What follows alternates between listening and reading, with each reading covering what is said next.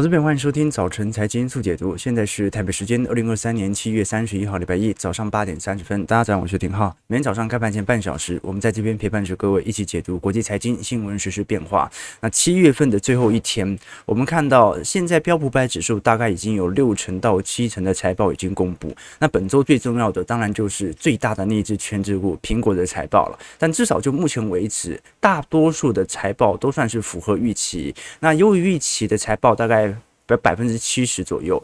那现在值得观察的要点是，因为英特尔、三星或者 SK 海力士或者美光，在过去的法说以及财报都当中都特别提到了下半年的晶片需求即将有复苏的讯号。费城半导体指数基本上飙涨了，在礼拜礼拜五飙涨了二点二 percent，道琼收红超过一百七十五点。如果以累积涨幅来看的话，费半周涨幅是高达四点一三 percent 的，这个是表现最为亮丽的指数。纳指的周线收红有二点零二 percent，标普五百指数周线收红一点零一 percent，道琼则是收涨零点六六 percent。那这些数据，我们值得来观察的要点是，按照财报的衰退已经度过，那很快。消费的低点也已即将度过，那这种消费的低点度过以后，接下来如果景气真的迎来复苏周期，那是否整条升息路径必须持续的打开呢？毕竟市场既然针对九月份的升息预期没有这么的强劲，那反而有可能会出现一些意外。我们先从礼拜五最先公布的美国六月份消费者信心指数以及六月份的消费支出 PCE 物价指数来做一些观察和留意哦。事实上，这一次六月份的密西根大学。公布的消费者信心指数报在七十一点六，这个虽然比市场预期的七十二点六稍微低一点，但是还是比六月份的六十四点四高非常多。这个是二零二一年十月份以来的最亮丽的数据。那换句话说，目前美国的消费信心正在复苏当中。那消费信心复苏，不代表现在消费好，只是说它未来预估我会花的更多钱，所以它是一个前瞻的。这个领先指标，但这项领先指标，如果真的在今年三季度、四季度谷底见到之后开始实质发酵的话，那就说明联准会的升息路径基本上在明年上半年也没有大幅调降利率的可能性，甚至连预防性降息的几率都没有。为什么？因为财报衰退今年才刚过，消费的衰退谷底也即将到，所以我们才可以观察到，如果我们把联邦基准利率拿来跟标普百指数来进行对照，的确，标普百指数在在二零二二年初，当时的高点开始往下跌，进入到熊市，是由高强度的升息路径和预期所引起的。可问题在于，二二年的十月份开始采取了高强度的反弹之后，联准会的联邦基准利率紧缩政策仍然没有改变。啊，这也就是说，目前紧缩到现在，始终对于消费没有充满巨额的打击。那当然，这跟失业是失业市场或者劳动力市场有一点联系，但至少可以承认的事情是，首先追股。票的人不是特别多。第二，经济没有想象中来的差。第三，即便经济有受到冲击，服务业大部分大多数所受到的冲击，并没有如制造业来的严重。那因为服务业是大多数就业人口的所在，所以只要没有服务业大规模失业，科技业裁员裁再多，对于实体经济的影响都不是特别大。所以，我们先从几项指标来观察。首先是这两周，的确。看起来好像针对债券或者对于股票的追加意愿又开始重新的产生，但到目前为止，老实说，追加意愿仍然没有想象中来的剧烈，至少跟那种两千年或者零五年、零六年的资金的涌入速度比较起来，还算是偏慢的。事实上，我们可以观察到，一直到目前为止，整体股票资金的流入的迹象仍然远远低于去年十月份 ETF 的流入迹象。我们以宏观来看，黑色区块是美国。股票型 ETF 的资金流入，那么蓝色就是属于债券。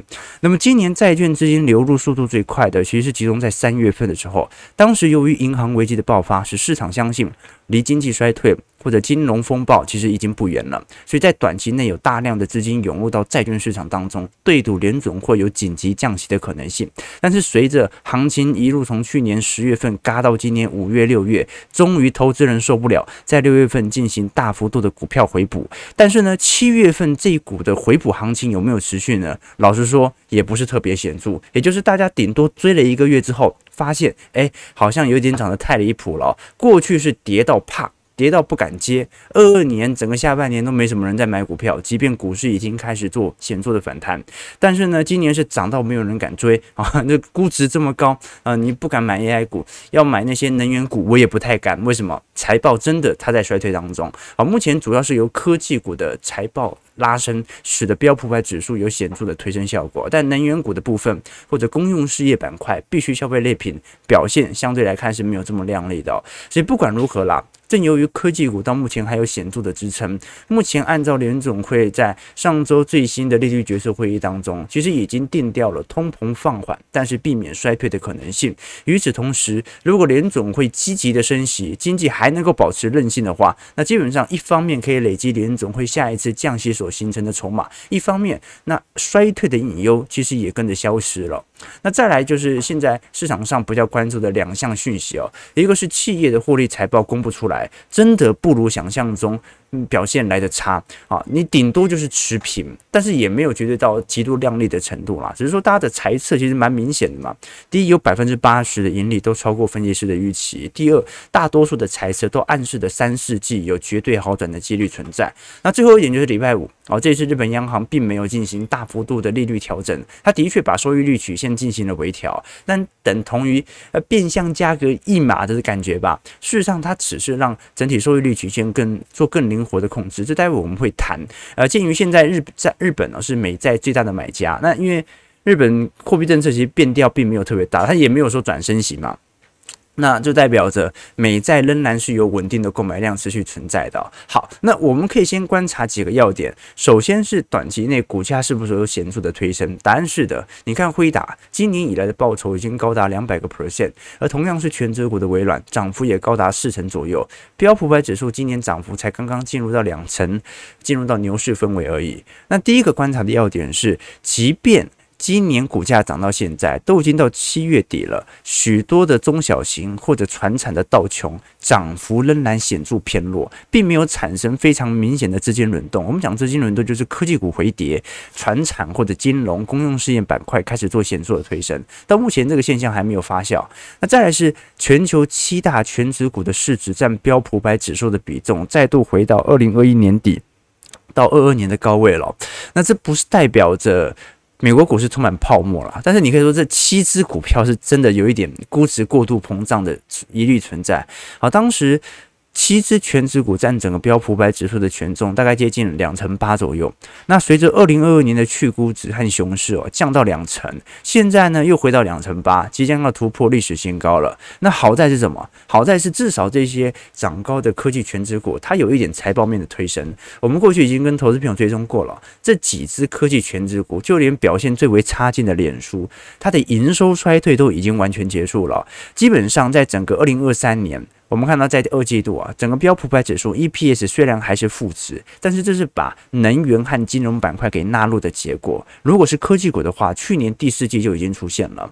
那如果我们把整个标普百指数来看，甚至在第三季 EPS 就会进入到明显的正值区间。也就是说，今年第三季到第四季，从财报面积来看，就是进行全面性的复苏。那如果从经济面来看的话，可能就会晚一到两个季度。为什么呢？因为经济面反映的是美国的消费，而财报面反映的是美国的呃公司企业的获利动能。好，那我们就假设来看，按照高盛的预估，其实当时市场最多的预估其实是预估在二百二十四块的 EPS，所以你乘上大概十八倍左右的本益比，给它一个中性本益比，老实说差不多就是三千九百点到四千点。所以当时美国的投行普遍把目标价定在四千点，而且在年底是一个合理的判断。好，因为当时的 EPS 估出来就这样嘛。那这一次高盛在最新的报告当中，把标普百指数未来十二月十二个月的 EPS 调升到两百三十块。那我们就假设没有更多的增长，呃，你就用现在的本益比二十倍来做计算的话。那么基本上就是四千六百点左右，所以你可以理解啊、哦，这投行基本上是不断的把 EPS 上调之后，同时也把本益比给调升。这正常来讲啊、哦，这个 EPS 如果在上扬的话，那通常我们给它的本益比会比较低嘛，这很好理解哈，因为呃假设股价不变，那么 EPS 上升，那 P ratio 就会变低。但是呢，你 EPS 在上调的时候，往往就蕴含着市场能够给予这间企业。这些指数更高的估值啊，我可以允许你泡沫高一点点。为什么？你真的在赚钱嘛？按照这个角度哦，如果 P/E ratio 不断的提升，就算 EPS 哦上行幅度没有特别快，它的目标价在年底以前还是很有可能持续调高的。所以我们才跟投资朋友分享，你看今年标普百指数的目标价在这些投行当中有九成都在四千五百点以下，好，甚至呢。多数人的平均点位大概在三千九百点，现在高盛已经有所松动，之前最为看坏的大摩的分析师 Michael Wilson 也有所松动。那么呢，呃，我们就来观察一下，因为现在不是全部都松动嘛，像你像美银到目前为止，对于下半年的行情仍然十分谨慎啊。呃，一直到下半年，我们会看观察到这些投行一一认错，这些看空的分析师一一认错的迹象。那么越认错，股价才越容易最接近到本轮涨幅的顶点。我们不能说完绝对顶点。只是说，乖离的顶点容易出现。啊，因为到目前为止，你要说市场极度乐观嘛，我认为到目前为止都还没有发生。好，那。另外一项数据哦，值得观察的，其实是属于我们看到的六月份的美国核心 PCE 哦，因为大家都很清楚哦，这个联总会当然最在乎的并不是总 CPI 了，他关心的是核心 CPI。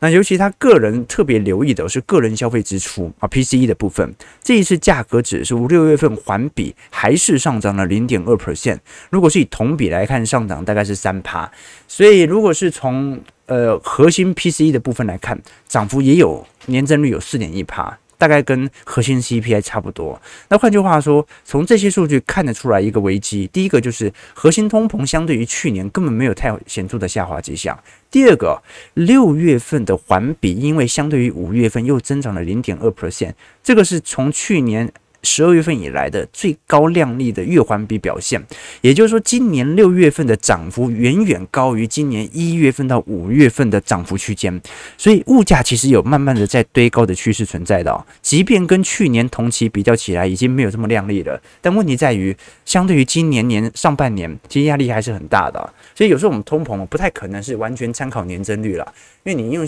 这个月跟去年这个月比，没有什么太大的意意义。你用这个月跟前几个月比起来，物价有没有变贵？那种实质的感受程度会比较显著一点。那我们可以观察到，美国的 PCE 的部分哦，呃，个人消费支出其实也出现了显著的脱钩情况，也就是我们看到蓝色线。美国这种循环型的核心 PCE，也就是比较类商品型、原物料型的 PCE，其实已经在高度的下行过程当中。但是美国的呃循环型的核心的 PCE 的部分哦，老实说，呃，到目前为止，应该讲非循环型的呃 PCE 的部分，老实说到目前为止，老实说僵固性是极高无比的。所以这个是值得观察的要点。因为按照目前呃美国 GDP 的表现啊，因为这一次出来了嘛，在呃二季度的 GDP 季增率是有二点四 percent，你看从去年三四季度到今年一二季度都保持在一个相对强劲的增长。大家知道啊，今年二季度表现比一季度表现好哦。好，那你很难想象，因为今年就是景气的拐点年嘛，你很难想象三四季度会多差。那如果现在的 GDP 比一季度还要表现来得好，那是否就隐含着联总会的升息路径必须要持续打开呢？这倒是一个市场上值得观察的留意方向哦。因为按照目前 EPS 的表现，的确财报面的衰退也即将度过。那从各项指标来看，美国的消费很有可能在下半年会看到完全的谷底。那甚至我们可以观察到，有没有可能？在 GDP 不进入到连续两个季度负增长的衰退底下，能够走一个内软着陆的消费衰退呢？这个是很有可能发生的。我们从几项数据来做一些留意好了。过去我们曾经跟投资朋友提过，要如何去判断整体景气的好或坏？那有几种指标哦，呃。之前我们常看的很多经济数据啊，其实都是从制造业或者从实质消费面的落后数据来做观察。但是呢，很多人呢，他会用不同的呃社会型的指标来做判断。比如说呢，啊，这个香槟指数，比如说以前我们很常提到的口红指数。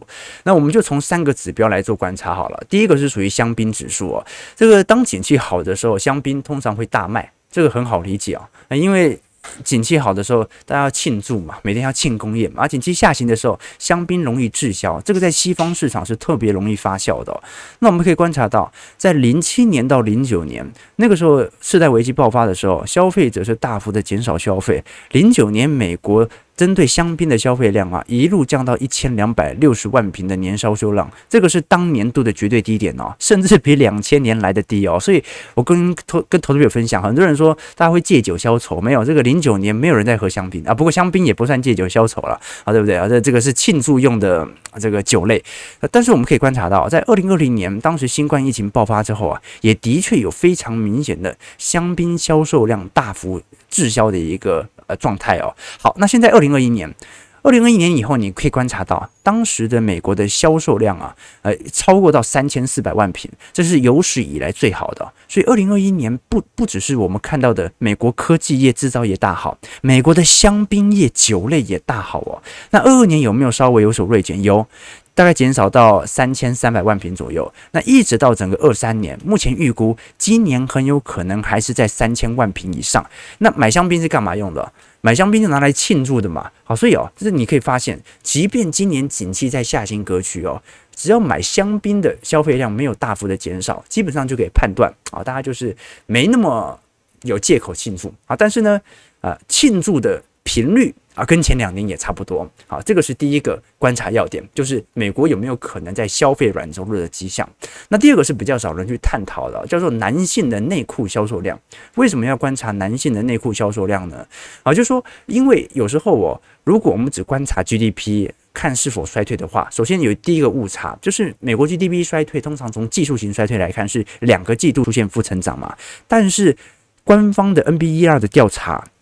他可能隔了一两年才跟你公布哦，二零二三年那个时候是衰退哦，所以呢，我们不太可能当下用官方数字来做判断，而是用一个更贴切的指标。而这个指标，葛林斯潘前联总会主席他就提过，他常常去注意男士内裤的销售量啊，一个联准会主席每天在注视男士内裤的销售量，好，以此来确定美国的经济是否会衰退。那他的理论的根基是这样的，就是说，如果经济衰退的时候，通常男生呢，他就会减少购买内衣内裤，因为经济衰退的时候呢，男生就不太需要去外出了嘛，没有工作，那内衣反复摩擦所带来的损耗就会减少，所以呢，消费者就不需要购买内衣了。那我们可以观察到，男士内衣销售量的确在二零零八年到零九年金融危机期间有蛮显著的下滑，在二零年的时候，新冠疫情期间。呃，在内裤的销售量也有蛮显著的下滑，所以在这种状态底下，我们可以观察到，呃，现在二零二一年到二零二二年哦，老实说，即便到二零二二年，景气上行幅度已经不像二一年来的这么快啊，但是美国的男士内衣的美元销售金额仍然保持着相对稳定。那一方面是转嫁通膨啦，但另外一方面，我们也可以观察得出来，就是说，美国目前尤其在男生针对内衣的购买量，并没有。随着本轮景气下行而大幅减少，那么即便我们可以观察到，可能在未来几个季度它也见顶下弯了，但是按照目前的趋势哦，它还是保持一个高幅度的上行格局啊！你不说，你看起来还像是股价，对不对？那最后一个就是大家经常使用的口红指数了，口红指数通常就是在销售时期间会有有所畅旺啦。部分原因是因为这个，呃，口红是一个相对比较便宜而且外貌加分的工具嘛。那这种现象叫做口红效应哦。那我们可以观察到，其实，在二零年啊，当时的确，呃，大部分的消费支出都在衰退啊。不过，口红指数却有显著的上弯。但是，为什么越来越少人来进行口红指数的判断呢？是因为现在就是后疫情时代嘛，有时候会被打乱口红。所进行的使用量啊，就是你疫情你还是要穿内裤嘛，但是疫情就真的有很多人真的过了疫情以后，因为习惯戴口罩，就不太画口红了，对吧？啊，就不太化妆了，所以这个部分就没有那么准确啊。但是呢，我们到时候会来用各式各样的指标来帮助投资朋友判断啊。啊，你会发现，事实上美国的消费就是这样子哦，就是你看到它的表现就是不如二一年，不如二二年，但是你说它差到哪里去嘛？就是没有差到哪里去啊，这个。我那一年毕业的很多同学嘛，后来都在竹科工作啊。那我常常会做一些田野调查啊，请他们吃吃饭呐，聊一下近况啊。你说今年科技业惨不惨？哦，今年科技业蛮惨的啊，bonus 几乎都是砍半啊。今年年终不用想了啊，这这一定是砍半起跳。那其实科技也有很大的呃收入来源，其实来自于 bonus 啊。但是呢，你问他们平时的生活，周末还是在看房，周末该花费还是花费。主北房价根本没松动，为什么？啊，因为过去两年的钱就赚得够多了，那消费量没那么容易下滑，这是第一件事情。第二件事情，大家去看一下全球的失业率结构了，为什么全球在景气下行年失业率都在创新低？这就足以彰显全球的劳动力市场结构在疫情以后有大幅度的改变。那这个过去我们提过了，有疫情的死亡人口的问题，有退休潮的问题，有就业形态改革的问题，但这些的改革变革都形成了。大家的消费在今年下半年难以做显著退却。好，那我们回过头来看，联准会针对这些数据啊，它就必须要做出相对应的动作。我们过去已经跟投资朋友提过了，在周末也破了一支影片来解答为什么一升息到现在，呃，联准会或者说美国股市仍然没有进入到显著的抑制力度，并不是没有显著抑制，而是二二年它已经反应完了，而且二二年它反应的，我觉得也不算是百分之百反应衰退的问题啦。为什么？因为今年不一定衰退嘛。二二年的跌幅很有可能是在反映去估值的效果，就是升息的目的是要把那些涨幅过多、估值过度膨胀，而且它的殖利率也不高的这些股票，尝试着把它的估值给拉低。那我们可以观察到啊，就算好了啊，就算假设很多人会有一些想法说，可是我们按照联总会的 FedWatch 的预估哦，啊，或者说市场的 FedWatch 哦，最快最快明年三月份就要升就要降息了嘛。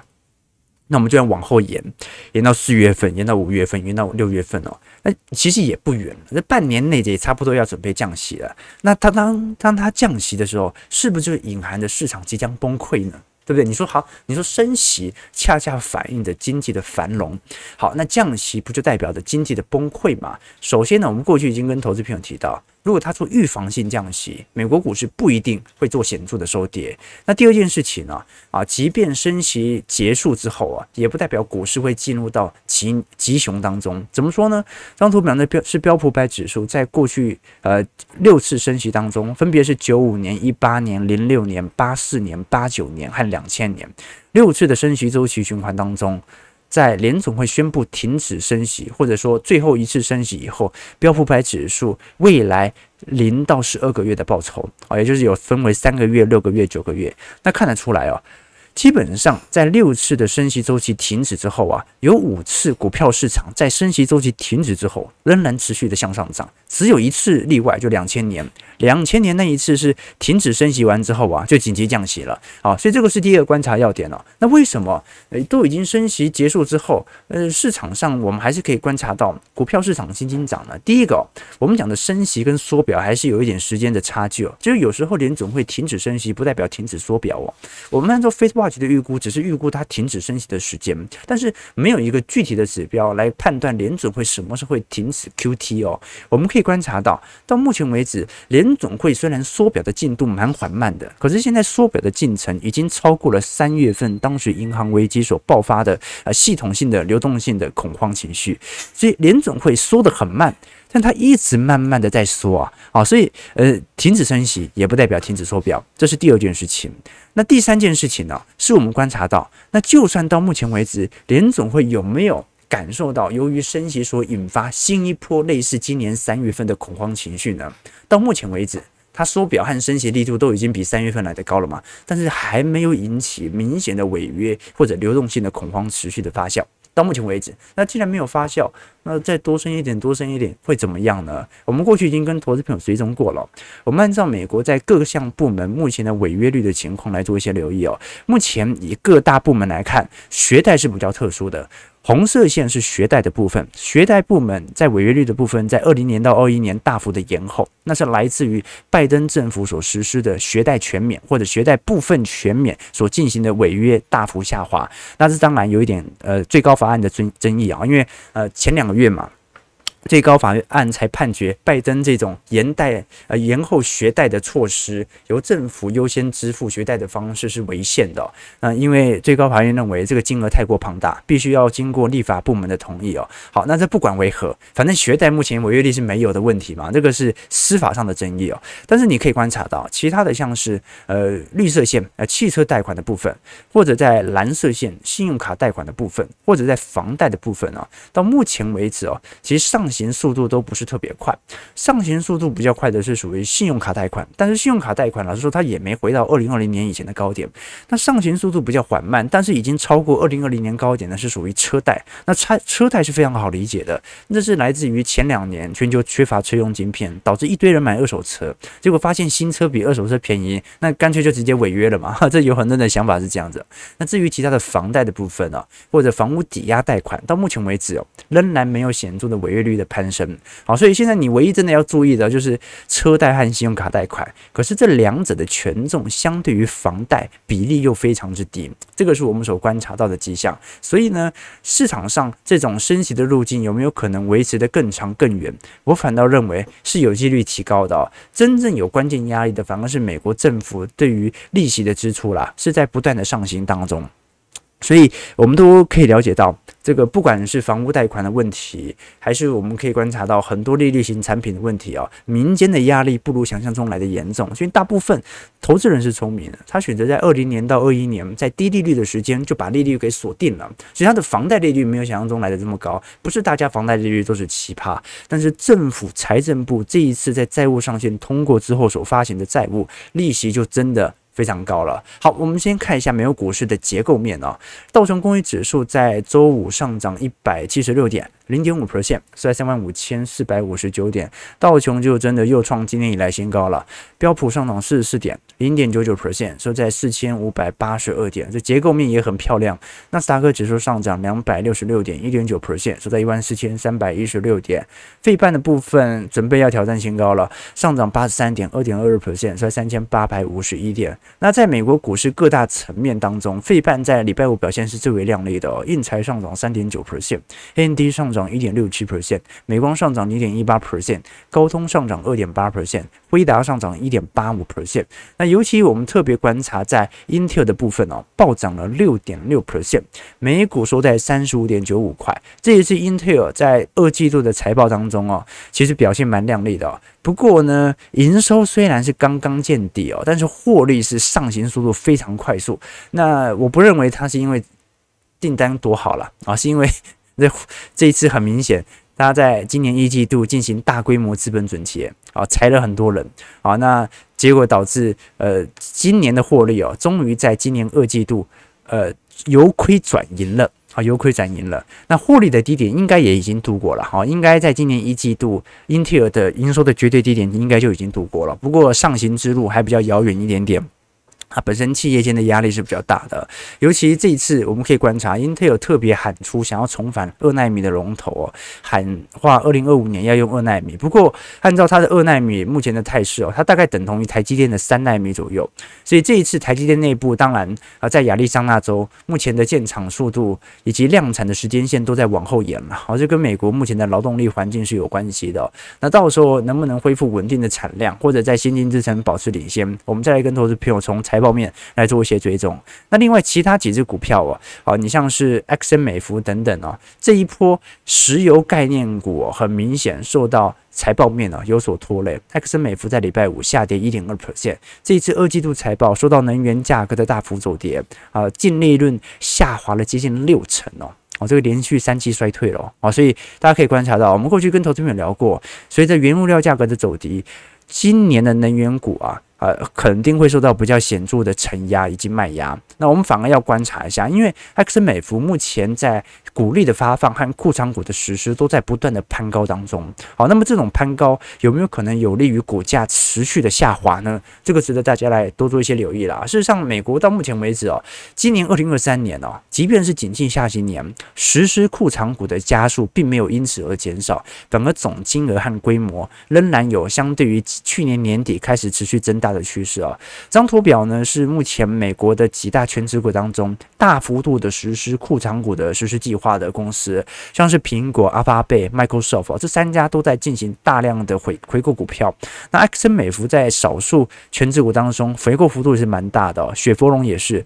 那么如果你说埃克森美孚和雪佛龙啊，他们进行股票回购，这可以理解啊。第一个，那股价真的表现不是特别好啊，在今年。那第二点，他们真的赚很多钱，那手上现金一堆，如果也不值得进行资本投入研发的话，那是稍微把自己的股价给拉上来可以理解嘛。但是你看。苹果、阿发贝、Microsoft、Meta，去年年底以来已经涨了多少了？还在实施库藏股。我们实施库藏股就是把在外股数给减少嘛。你把在外股数给减少，那股价很自然的就有上移的区间。好，所以这反而是美国股市哦，目前导致股价惊惊涨的另外一道原因，值得大家来多做一些留意。OK，好，八点五十，呃，八点五九，呃，九点了，九点钟了。好，今天本来要讲一下日本央行和欧洲央行的态势哦。我们明年持续追踪。那本周我会跟大家特别来留意的哦，其实是关于呃英国、澳洲的央行利率决策会议哦。英国特别重要，好，因为英国是本轮最有可能进入到衰退的经济体。但是按照目前英国很有可能在今年呃礼拜四啦啊，就持续升息一码的态势，就足以证明英国好像也不会进入到经济衰退啊。因为英国现在最最为棘手的问题哦，是属于薪资增长的问题。英国的薪资增长幅度还在加快，而这个美国。啊，或者整个欧元区市场啊，虽然通膨还是很高，但是薪资增长至少上行幅度在放慢。但是英国正在加快当中。那英国本身所面临的通膨，由于过去的脱欧问题、关税问题，目前来看是比较高的，所以它是同时面临的高通膨、高薪资的阶段。那么现在最尴尬的就是，它也不是左派政党，它是属于右派政党执政，所以右派政。政党执政，他又不可能很顺势的向目前英国的罢工体系来妥协，这就形成啊内部动乱持续的增大。所以对于英国央行来看的话，我们就要来观察一下，呃，这一次升息一码以后，它对于整条升息路径的谈话。那澳洲央行的部分呢、因为二季度澳洲 CPI 年增率平均还有六趴。啊，这个其实还是蛮高的哦，所以要来观察一下。虽然大家预估可能本周会暂时停止升息，但有没有可能啊，完全结束掉本轮的升息循环？难度也有点大。那最重要的就是礼拜五了。好，礼拜五美国即将公布最新的非农就业数据哦。那我们过去已经有好几个月，每个几乎每个月的非农都严重误判啊。每一次非农公布出来都远远比数据表现来的亮丽。那我们就不看非农了啦啊，就说不聚焦在非农。为什么？因为你可以了解到啊，这个服务业真的很缺工，然后这非农真的很难降得下来。我们看失业率好了，失业率上次是大概在三点六趴嘛，你看有没有变动了？如果失业率根本就没变动，哎，那下半年怎么可能会有严峻的消费紧缩呢？那最后呢是礼拜四啊，苹果第三季财报即将公布了。这一次市场预估啊，整体营收大概是八百一十六亿，年减率大概会有一点七 percent，每股净利保持在一点二块。那因为 iPhone 销量哦，这一次二季度来看还是占了总营收有接近五成四，所以 iPhone 仍然是苹果最重要的营收来源。那我们就要来观察了，因为这次苹果 iPhone 的十五的出货量，市场预估大概平均大概在八千五百万台，跟去年一模一样，所以今年它并没有因为全球的景气下行年而减少出货量，那它的库存压力呃会不会因此而变得大？这个反倒是要来多做一些留意和观察的。而苹果从今年年初以来，股价弹了五成六喽，弹到三兆美元大关，股价一直在创新高。所以老实说，市场给予它的评价也非常高了。那当然了，除了苹果以外啊，本周重磅的还有亚马逊啊、Uber、PayPal。啊，Shopify 啊，或者高通、超维、安森美半导体等等哦，那这些财报层面，我们后续都来跟投资朋友做一些最后的追踪。好，那最后是台北股市的表现，我们先直接来跟投资朋友追踪一下大盘当前的表现和变化吧。OK。大盘上涨一百二十八点，我今天量能第一盘爆很大哦，接近到四千五百亿哦，而上涨是一万七千四百一十八点。来观察一下，因为呃，台北股市其实这这几波股价的轮动速度哦，其实蛮快的，就是属于中小型股的散户，其实不断在接接盘。那么外资老实说，你说它有大幅回补吗？就是前几天感觉好像就是针对国际盘来做一些调节，因为毕竟我们从台币的部分来看。老实说，变动幅度也不是特别大嘛，而且还是有一个缓慢走贬的格局啊，这说明这一波由于升息预期的大幅提前，美元指数仍然有受到显著的买盘重新的进驻哦。啊，那你可以观察到，美元指数为什么没涨多少，但台币贬那么重？那很简单嘛，因为美元指数又不含台币，美元指数最大的成分货币是欧元嘛，那欧元很明显比美元强太多，所以并不是因为美元相对于台币不强啊。是因为欧元相对于美元太强，导致从数据上看不出来。但是你以个别汇率来做观察，其实目前来看，台币还是受到一些比较显著的承压。OK，好，感谢各位今天参与。七月三十一号，七月最后一天了，我们八月份持续来跟投资朋友追踪日本央行和欧洲央行在过去一周所采取的决定，以及对于未来利率政策的变化。早上九点零四分，感谢各位今天的参与。如果喜欢我们节目，就帮我们订阅、按赞、加分享。我们就明天早上八点半，早晨财经速解读再相见。祝各位投资朋友开盘顺利，操盘愉快。